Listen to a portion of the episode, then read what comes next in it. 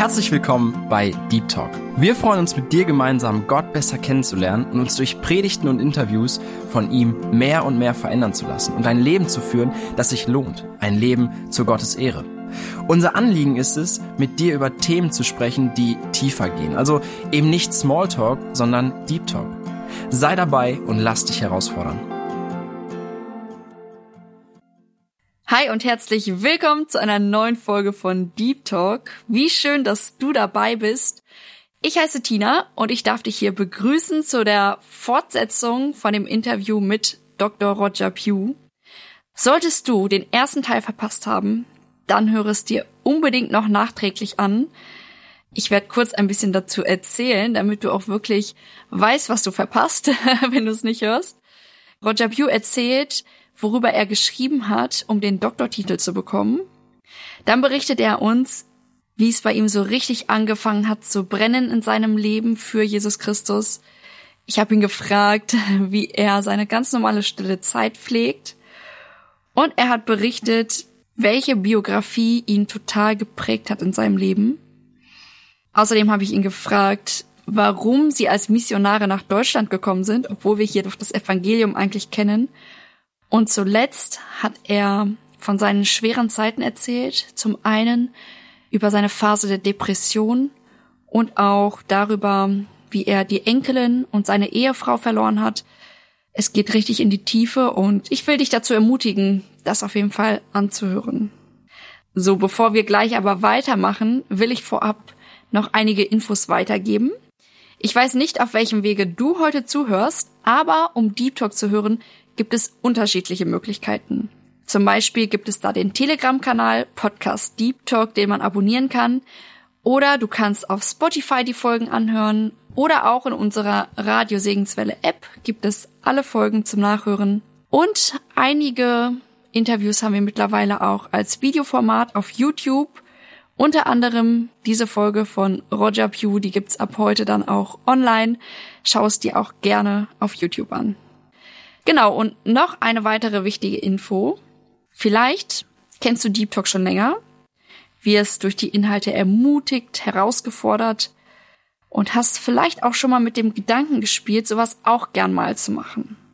Ich bin mir auch sicher, dass es in deiner Heimatgemeinde viele Menschen gibt, deren Geschichte es wirklich wert ist, aufgezeichnet zu werden.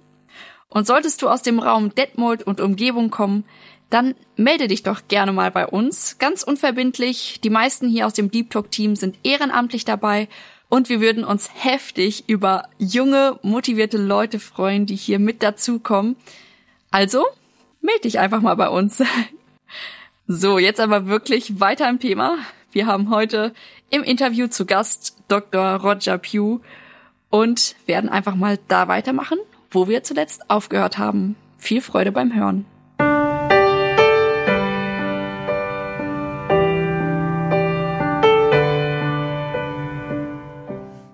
Ja, jetzt kommen wir zu einem ganz neuen Kapitel, okay. ein ganz neues Thema.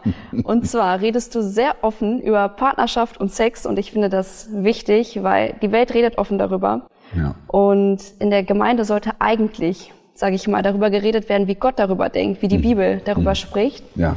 Vielleicht kannst du uns so ein bisschen kurz erzählen, wie ticken Männer und Frauen und wie verbindet man das mit der Bibel? Um ähm, ich denke an die zwei Wörter als Titel von dem Buch von Eggerichs, Liebe und Respekt. Mhm. Das kommt von Epheserbrief, Kapitel 4, der letzte Vers, ne, 5, der letzte Vers. Die Männer sollen ihre Frauen lieben und die Frauen sollen ihre Männer respektieren, ehren. Das Wort dort ist anders übersetzt, verschiedentlich übersetzt. Respekt auf Englisch, ehren. Äh, es ist ein starkes Wort.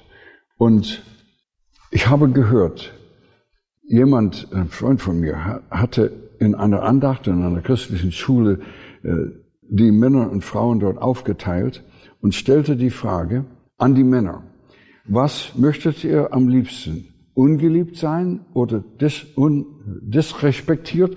Wie sagt man das auf Deutsch? Unrespektiert, also respektlos behandelt, das ist mhm. es. Und 80 bis 90 Prozent der Männer sagten, ja, auf keinen Fall möchte ich respektlos behandelt werden. Und die Frauen schüttelte den Kopf und dachte, was? Denn alle Frauen wollen geliebt werden. Und sie wisse nicht die Wichtigkeit davon, dass ein Mann das empfindet als lieblos, wenn sie ohne Respekt behandelt werden, angesprochen werden, schmähend angesprochen werden. Mhm. Und das ist, das sind zwei der Hauptgedanken und sie kommen direkt aus, dem, aus der Schrift. Mhm. In diesem letzten Vers von Epheser Kapitel 5. Ähm, Männer offensichtlich wollen das, Gott wusste das, deswegen der Heilige Geist bewegte Paulus zu schreiben, ihr Männer liebt eure Frauen, und das ist eine Schwäche für uns Männer, dass wir genügend Empfindsamkeit haben für unsere Frauen und einfühlsam sind mit ihnen. 1. Petrus 5, Vers 7, äh 3, Vers 7, ihr Männer liebt eure Frauen und lebt einsichtig, heißt es in der Schlachtübersetzung. Mhm. Ich habe das eben vor der Stunde heute Morgen nochmal angeschaut. Einsichtig ist einfühlsam, mitfühlend mit der Frau. Wir tendieren ohne Einfühlung mit ihr, zusammen mit ihr zu leben, und das ist katastrophal. Sie ist ein wunderbares Gefäß, sagt die Schrift, und wir sollen achtsam mit ihr umgehen. Das ist ein Lernprozess für uns und das ist ein Lernprozess für Frauen, zu sagen, ich respektiere den Mann und zeige ihm Ehrerbietung und, und Respekt. Mhm. Und hier denke ich, viele Frauen wissen das nicht, dass sie Ehre zeigen sollen. Viele Männer ahnen nicht, was es bedeutet, zu lieben. Mhm. Und ich denke, an beiden Seiten haben wir zu lernen. Gott schuf die Ehe nach einem Titel, ich glaube, das Buch gibt es auf Deutsch, Heilige Ehe. Äh, und der, der zweite Satz ist, Gott schuf die Ehe nicht, dass wir glücklich werden, sondern dass wir heilig werden. Mhm. Und er will nicht, dass wir unglücklich sind, aber er will, dass wir in erster Linie heilig werden. Und wenn wir dabei bestrebt sind, heilig zu werden, werden wir natürlich glücklich sein. Mhm.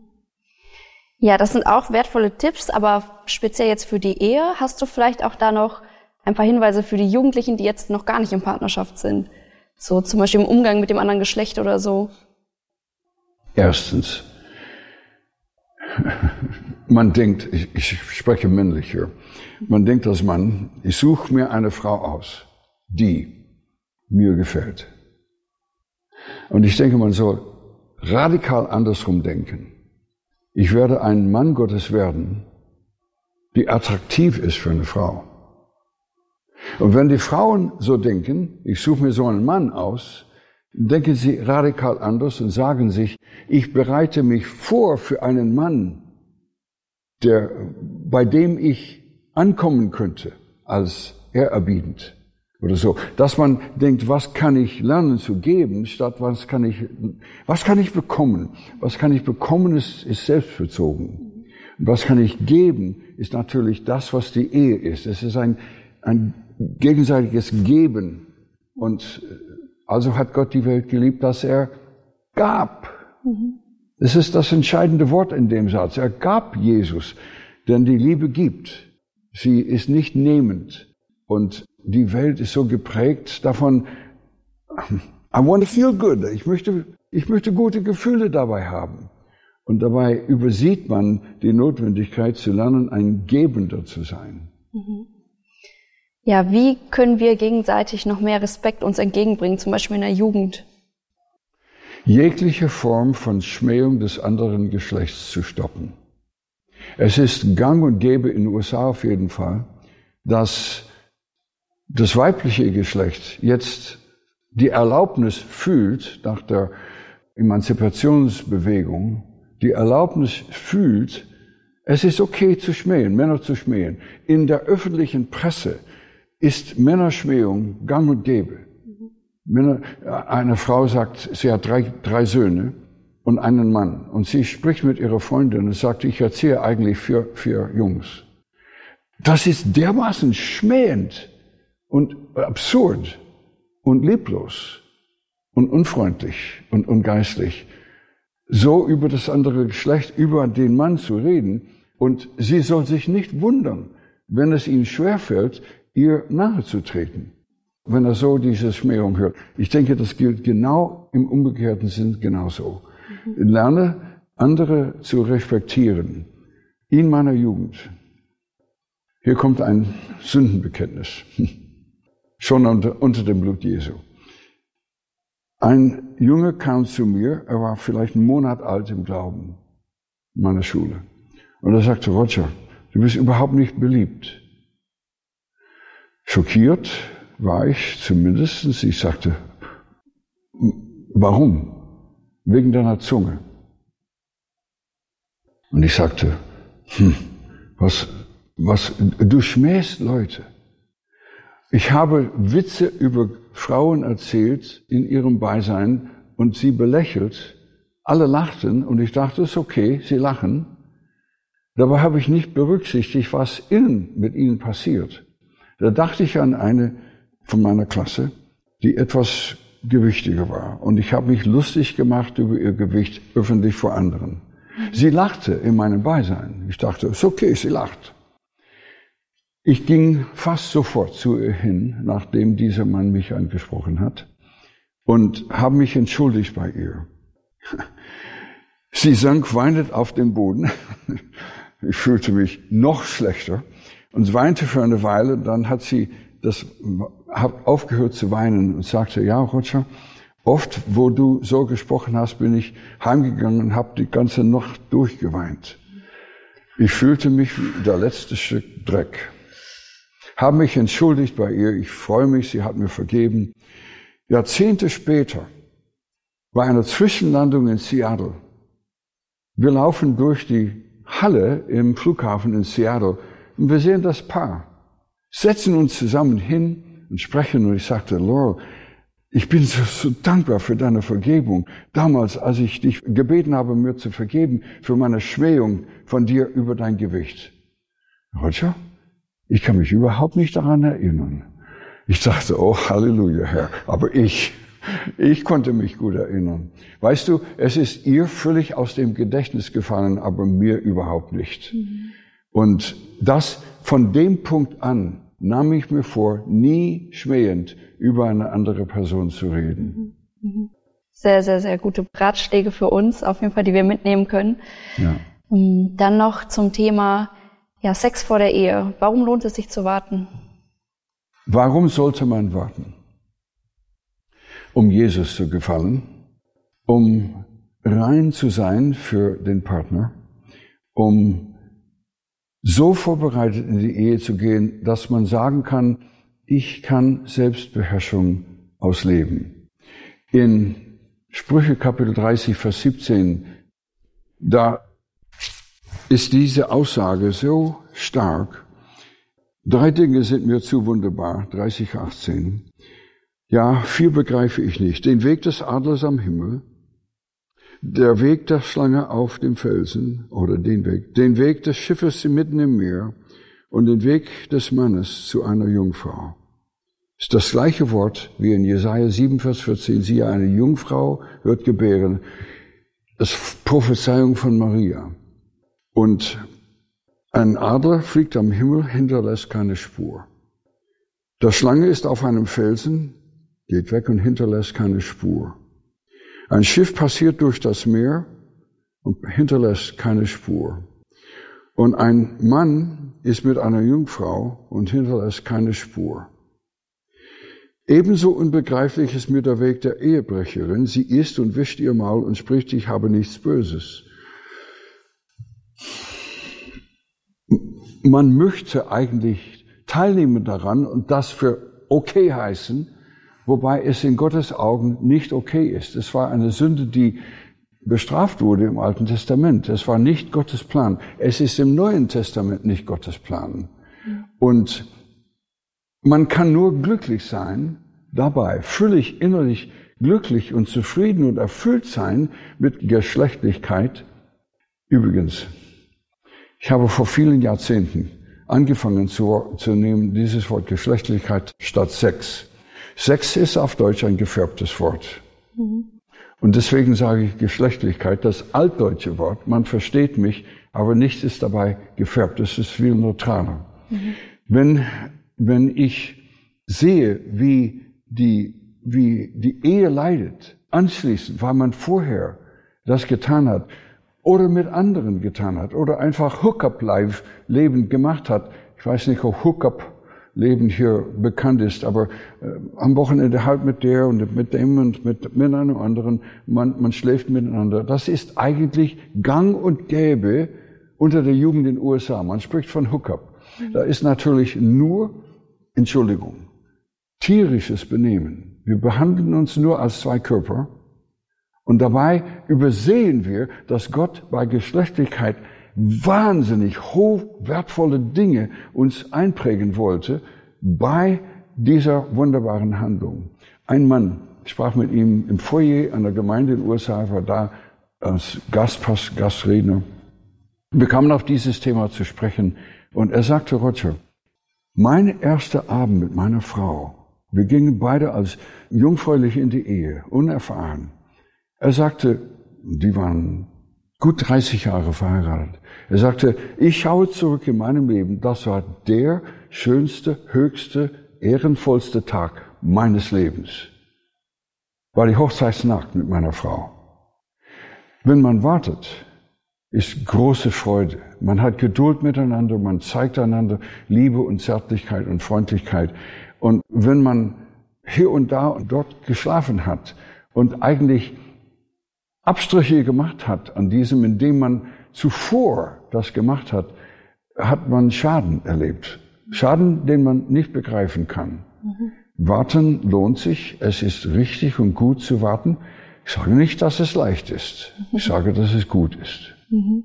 Ja, vielen Dank. Vor allem, das sagtest du, weil Jesus das möchte, aber du hast auch sehr, sehr viel aus seelsorgerlicher Erfahrung, wo du es auch einfach feststellen konntest, dass es sich wirklich lohnt. Ja, ja, ja. Genau. Du hast auch mal erzählt von einem Pastor, der schon verheiratet war, ja, der ja. dir ein Vorbild war und dann aber die Ehe gebrochen hat. Ja. Wie bist du damit umgegangen und ja, wie kann man sich vor sowas schützen? Nun, als die Nachricht kam, er war in Kalifornien, ich in Indiana, seit 3000 Kilometer weg, war Entrüstung, Enttäuschung, Wut. Nicht Wut gegen ihn, sondern gegen den Teufel, der so eine wunderbare Ehe kaputt gemacht hat. Und interessanterweise, ich hatte die Möglichkeit, weniger als ein Jahr danach in Kalifornien zu sein und besuchte ihn. Wir gingen aus der Wohnung hinten in den Garten und er sprach davon, wie das zustande kam.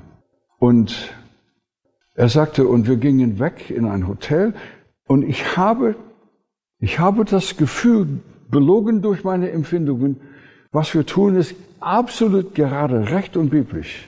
Sie haben die Bibel miteinander gelesen im Motelzimmer. Sie, ich schüttelte nur den Kopf und dachte, wie kann das sein?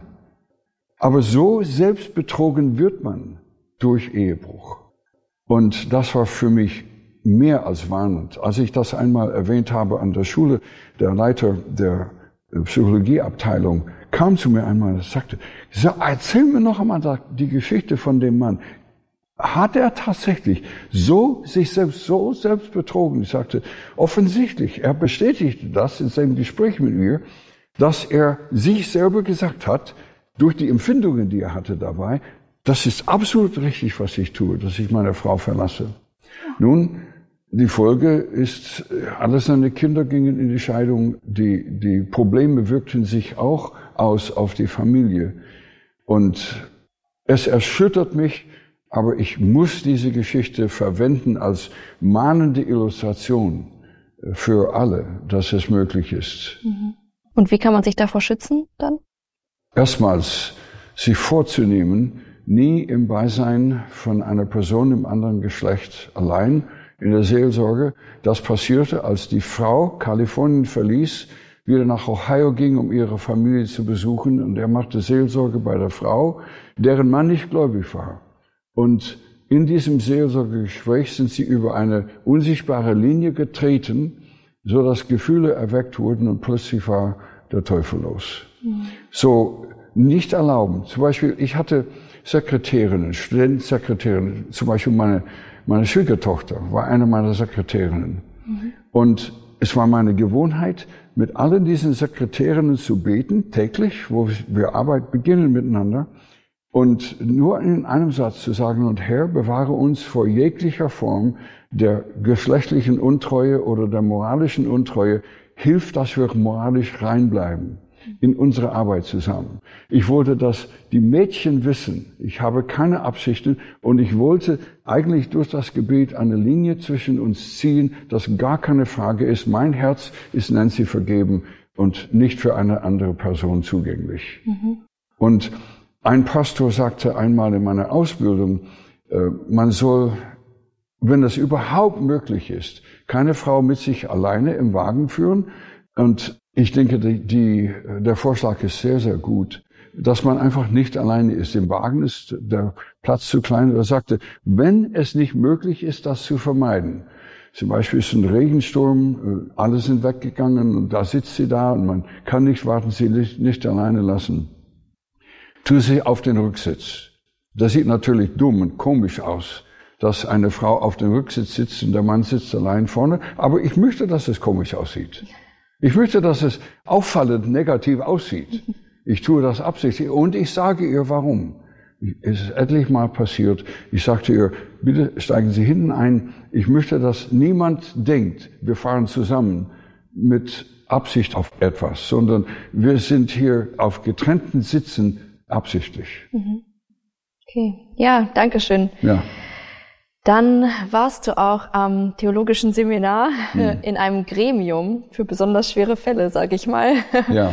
Also immer, wenn es dazu kam, dass Schüler irgendwie ausgebrochen sind, sage ich mal. Ja. Was hast du da so erlebt in dem Zusammenhang? Erstmals zu klären, in den USA ist das System anders als hier. Erstmals, um auf das Seminar zu kommen, muss man vorher auf der Universität gewesen sein und diese vier Jahre abgelegt haben, dann ist die theologische Ausbildung drei weitere Jahre. Und auf dem Campus sind beide Schulen. Und so arbeitete ich in diesem Gremium für die Unterschule, also für die 18 bis 22-Jährigen mhm. äh, in der Schule. Und bei den theologischen Seminar ist fast nie was.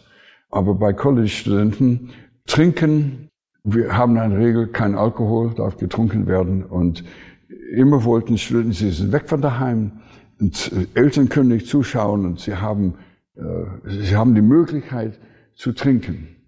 Und ich schüttle den Kopf darüber, wie Leute, äh, wie Leute denken manchmal. Diese vier Jungs haben Bier sich kaufen lassen. Sie waren alle unter, 8, äh, unter 21 und man darf in USA unter 21 kein Alkohol trinken. Mhm. Das ist gesetzlich. Und sie waren alle unter 20 und jemand besorgte für sie die Getränke mit einem verfälschten Führerschein, so dass das Datum, Geburtsdatum geändert wurde im Führerschein. Also schon ein paar Dinge falsch hier. Und sie haben das genommen und gingen gegen Mitternacht raus und parkten sich auf einem Parkplatz und begannen zu trinken und spielten dabei das Radio. Der Junge hat am Nachmittag sein Auto poliert und spielte das Radio während des Polierens. Also war dann nach einiger Zeit, waren sie fertig mit dem Trinken und wollten fahren und die Batterie war leer. Gerade in dem Moment fährt der Streifenwagen auf diesen Parkplatz und findet sie da und sie machen das Fenster runter und der Geruch von Alkohol kommt aus dem Wagen in die Nase vom Offizier und sie verbrachten die Nacht im Knast. der Herr hat Humor, denke ich. Und also ihr, ihr Trinken ist aufgeflogen und sie haben natürlich äh, von der Regierung das Problem und sie haben auch von der Schule das Problem. Weißt du, sie müssen lernen, dass wir es ernst meinen. Wenn Sie kommen und solche Dinge getan haben, und ich sitze da mit Ihnen, und es war, ich war nicht allein ich, sondern wir waren so eine kleine Jury sozusagen. Wir sprechen darüber, was getan wurde, ob Sie die Regeln richtig verstanden haben und was getan werden kann, um dich zu retten von deinem Egoismus. Es war immer unser Ziel, nicht um Sie aus der Schule zu kicken. Sondern es war unser Ziel, dass sie durch dieses Problem lernen. Ein Student, es schlimm. Er kam, er hat getrunken, er wurde suspendiert für eine kurze Weile, er kam zurück, er hat ein zweites Mal getrunken und das dritte Mal im Dezember, Tage vor Ende des Semesters, hat er wieder getrunken und wurde leider beim dritten Mal aus der Schule entfernt. Er kam dann Jahre später und vollendete sein Studium. Aber weißt du, ich dachte, wenn man nur denken würde, was für einen Preis man zahlt für Dummheit. Mhm. Es ist nicht, dass die Regel äh, eine biblische Norm ist. Wir verstanden, verstanden das alle. Mhm. Alkohol im Maß ist kein Problem, aber in den USA ist es eine andere Sache. Die Deutschen in dem Alter, ich sage im Allgemeinen mehr nicht alle, aber mehr Deutsche können im Maß trinken. Der Amerikaner, wenn er trinkt, trinkt, um betrunken zu werden. Er sauft sich voll. Und so, wenn man anfängt und als Jugendlicher, 19-Jähriger anfängt, die, die Zahl der Autounfälle, die Zahl der Tote äh, von Unbeteiligten, die überfahren werden von einem betrunkenen Autofahrer, ist massiv. Mhm. Und so deswegen, die Schule hat diese Regel. Mhm. Und wir wollen, dass Leute lernen. Es ist kein Problem. Du kannst dich fügen in die Regeln, wenn du hier sein willst. Man hat sich verpflichtet mit einer Unterschrift. Ich halte mich an die Regeln dieser Schule. Mhm. Und wir müssen eigentlich den Studenten helfen zu sehen, wir nehmen diese Regeln ernst. Mhm. Waren das die größten Härtefälle, wenn es ums Thema Alkohol ging? Oder hast du irgendwie ein konkretes Beispiel, wo jemand auch ja, Buße getan hat irgendwie und die Gnade Gottes, die Güte irgendwie besonders erfahren hat? Ja. Ein Student hat eigentlich Probleme mit dem moralischen Leben. Heute ist er Missionar. oh. Ein Student hatte Probleme getan mit Mädchen am Anfang vom Semester und seine Strafe war, sich mit mir regelmäßig zu treffen. und der Herr hat mit ihm mächtig gewirkt. Ich brachte ihn mit nach Deutschland für meine Märzreise. Das geschah im September. Ich brachte ihn mit und ich predigte auf einer Konferenz und der Herr begann in ihm zu arbeiten. Dann war ich in der Bibelschule Brake. Ich habe gelehrt am ganzen Tag und abends hatte ich auch Abendschule und am zweiten Abend, ich war so kaputt, so total ausgelaugt. Ich komme auf das Zimmer nach einem Seelsorgegespräch nach dem Unterricht am Abend, halb elf oder elf. Und er kommt, sagt Roger, ich brauche Hilfe. Und um 1.30 Uhr morgens habe ich einen neuen Bruder im Herrn gehabt. Er kam zu Christus in der Nacht. Er kommt zurück in die Schule. Alle kommen zu mir und sagen, was passierte mit Pete in Deutschland? Was passierte mit ihm? Er war zum Glauben gekommen. Und er dient dem Herrn treu heute. Mhm. Weißt du, äh, solche Erinnerungen habe ich, die sehr positiv sind. Oh, ja, Gott ist gnädig und ja, ja, das ist so wunderbar zu sehen. Und es war immer die, die Absicht in der, in dem Disziplinverfahren, mhm. die Gnade Gottes zu zeigen. Unsere Schule heißt Gnade, Grace. Mhm. Und wir wollen das immer ausleben. Mhm. Ja. Vielen Dank. So, wir kommen so langsam zum Ende, noch nicht ganz, aber es gibt noch ein großes Thema. Du hast viel Einfluss auf Menschen gehabt, immer wieder, und da ist Stolz auch ein großes Thema. Da mhm. wäre jetzt meine Frage, wie gehst du damit um? Ich habe erkannt durch diesen Vorfall in meinem 17. Lebensjahr, als ich diese, dieses Buch Johannes durchgelesen habe, bis zur Kreuzigung kam, ich habe gesehen, mein größtes Problem ist mein Stolz. Und es ist bis zu dieser Stunde mein größtes Problem. Stolz ist schlüpfrig, ist gefährlich, ist oft schwer zu erkennen. Es ist überall in uns drin. Der Feind versucht das zu erwecken immer wieder. Und ich denke, ich habe irgendwo gehört, wir sind am gefährdetsten, wenn wir bestätigt werden, wenn wir Anerkennung bekommen. Das sind die gefährlichsten Momente. Ich habe so schwer, enttäuschend für den Herrn und mir selber und auch andere, mich vergangen an dem Plan des Herrn für mein Leben in der Vergangenheit, dass ich mir gesagt habe damals, und wenn du in der Zukunft denkst, du bist wer, denke nur an dieses Ereignis. Dann holt es dich runter auf den Boden der Realität, dass du nicht ein Supermensch bist, sondern ein handelsüblicher Mensch wie andere, alle anderen, benötigst täglich, stündlich die Kraft und Gnade des Herrn zum Leben. Und manchmal muss ich mich hinsetzen und stille werden und einfach nur zurückblicken. Da hast du mir vergeben, dort hast du mir vergeben, da hast du mir vergeben. Herr, ich bin still, ich will still sein. Und in diesen Tagen habe ich natürlich viele Anerkennungen bekommen. Und mein erster Gedanke ist, es war der Herr. Wenn etwas Gutes an mir ist, er hat es getan. Mhm. Und ich hoffe, dass es Gutes in mir gibt und von mir kommt. Das ist natürlich die Absicht von jedem Christen oder hat die Absicht von jedem Christen zu sein. Mhm. Aber nicht, dass ich mich lobe, sondern dass ich das dem Herrn übergebe. Paulus sagt, ich lobe mich nicht. Nun, er hat einige Male angegeben als Apostel, um die Irrlehrer äh, zurückzuschieben. Aber er war sehr, sehr, sehr dankbar die ganze Zeit für die Gnade Gottes, die ihm widerfuhr dort in Jerusalem. Mhm. Mhm. Ja, wenn wir jetzt schon bei der Bibel sind, habe ich da noch eine Frage.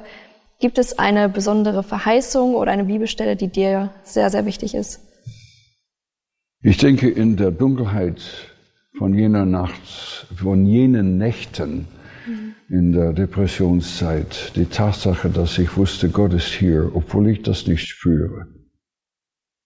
Meine Gefühle sind glatte Lügner oft. Mhm. Und wenn ich Gott nicht spüre, ist er immer noch da.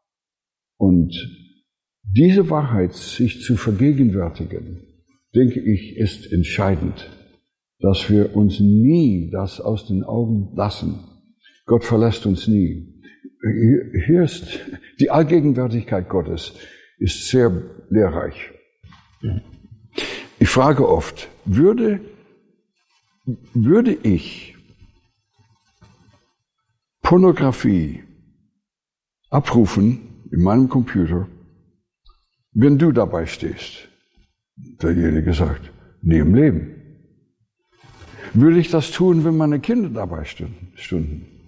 Nee. Würde ich das tun, wenn mein schlimmster Feind das beobachten würde? Und da erst recht nicht, natürlich. Aber Jesus ist die ganze Zeit da.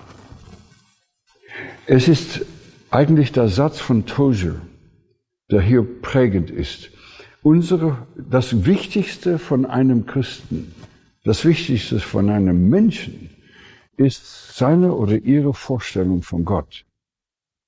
Wie stellen wir uns Gott vor? Gott muss oder ich muss ein vorübergehender Atheist sein, um Pornografie abzurufen, mit dem Denken, Gott guckt das nicht an. Meine Vorstellung von Gott prägt, wenn ich Ehrfurcht habe vor Gott, deswegen ist die Furcht des Herrn der Weisheit Anfang, Sprüche 1, Vers 7. Die Furcht des Herrn der Weisheit Anfang, dann weiß ich, Gott ist die ganze Zeit da. Ich kann Gott nicht enttäuschen, indem ich das tue, weil er das sieht. Das ist die größte Hemmschwelle von allen, Sünde zu begehen, weil ich gegen ihn sündige. Und Tozer hatte absolut recht. Der Name Tozer ist mhm. sicherlich ein Begriff. Mhm. Übrigens, sein Grab war etwa 200 Meter von dem Haus, in dem ich, von dem Gottesdiensthaus, in dem ich zum ersten Mal getraut wurde in Ohio. Wow. Ich wusste das erst Jahrzehnte später und lief über die Straße. Ein ganz unscheinbarer Grabstein. Wow. Total unscheinbar. Steht oben drauf, A.W. Tozer, Mann Gottes. Wow. Ja. Sein Leben prägt man auch sehr, seine Schriften. Er brannte für den Herrn und lud ein, dem Herrn nachzufolgen. Mhm. Er hat äh, es schwer, aber er sah Dinge, er sah Gott mhm. und schrieb davon, er lebte mit ihm. es, es ist besonderer, etwas Besonderes, seine Schriften zu lesen. Mhm. Ja, du hast lange Zeit auch mit Jugendlichen zu tun gehabt und deswegen bin ich jetzt ganz besonders gespannt auf deinen Ratschlag für die Jugend. Das wäre jetzt auch so die letzte Frage. Und ja. Hm. Brenne für Jesus. Koste, was es kosten mag. Lass dein Herz sich füllen mit Leidenschaft für Jesus und bitte, dass diese Leidenschaft nur wächst, dein ganzes Leben lang. Und lass diese Leidenschaft dich prägen in deinem Denken und Reden und Tun und das andere sehen. Christus ist in dir. Mhm. Das würde ich sagen. Danke. Ja, leider ist diese Zeit schon vorbei. Danke. Vielen, vielen Dank. Also vor allem jetzt auch das Ende. Brenne für Christus. Das möchte ich auch dir, lieben Zuhörer, mitgeben. Ich möchte an dieser Stelle auch gerne darauf hinweisen, dass wir bereits einige Vorträge von Roger auch schon im Programm hatten, gerade über das Thema Gebet. Also schau gerne auf Spotify vorbei, Deep Talk, da findest du das. Und ja, an der Stelle einfach vielen, vielen Dank. Bitteschön. Gott mit dir, Gott segne dich, wenn es auch jetzt wieder zurückgeht. Und Gott mit euch auch. Ja, ja, herzlichen Dank. Viel Freude und viel Wirksamkeit für den Herrn wünsche ich euch. Vielen Dank. Ja, an der Stelle, lieber Zuhörer, dir eine gesegnete Woche. Bis zum nächsten Mal und auf Wiederhören.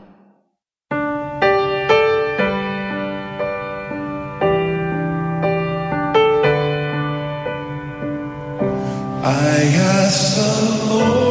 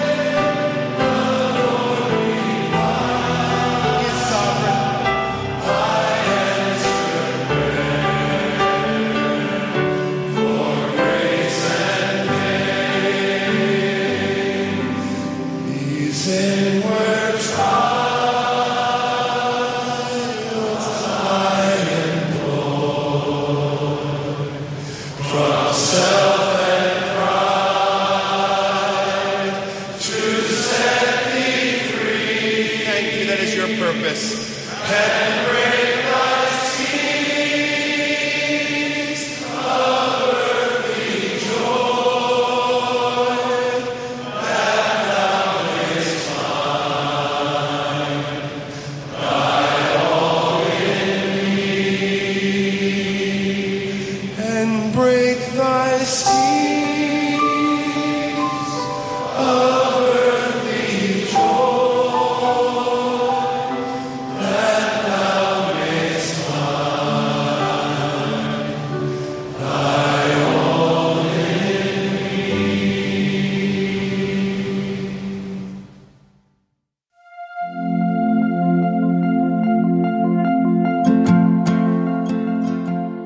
Schön, dass du heute dabei warst. Wenn es für dich ein Segen war und du etwas mitnehmen konntest, dann teile Deep Talk gerne mit deinen Freunden und fühle dich frei, auch uns ein Feedback zu schreiben. Wir würden uns da sehr darüber freuen.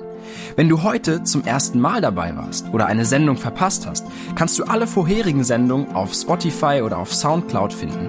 Mehr Infos über Deep Talk oder Segenswelle allgemein findest du auf www.segenswelle.de oder auf unserem Instagram-Feed, auch unter Segenswelle zu finden. Falls du Fragen und Anregungen, zum Beispiel Themenvorschläge hast, schreib uns gerne. Wir wünschen dir noch eine gesegnete Woche mit den Worten aus Kolosser 3, Vers 17. Und was immer ihr tut, in Wort oder Werk, das tut alles im Namen des Herrn Jesus und dank Gott dem Vater durch ihn.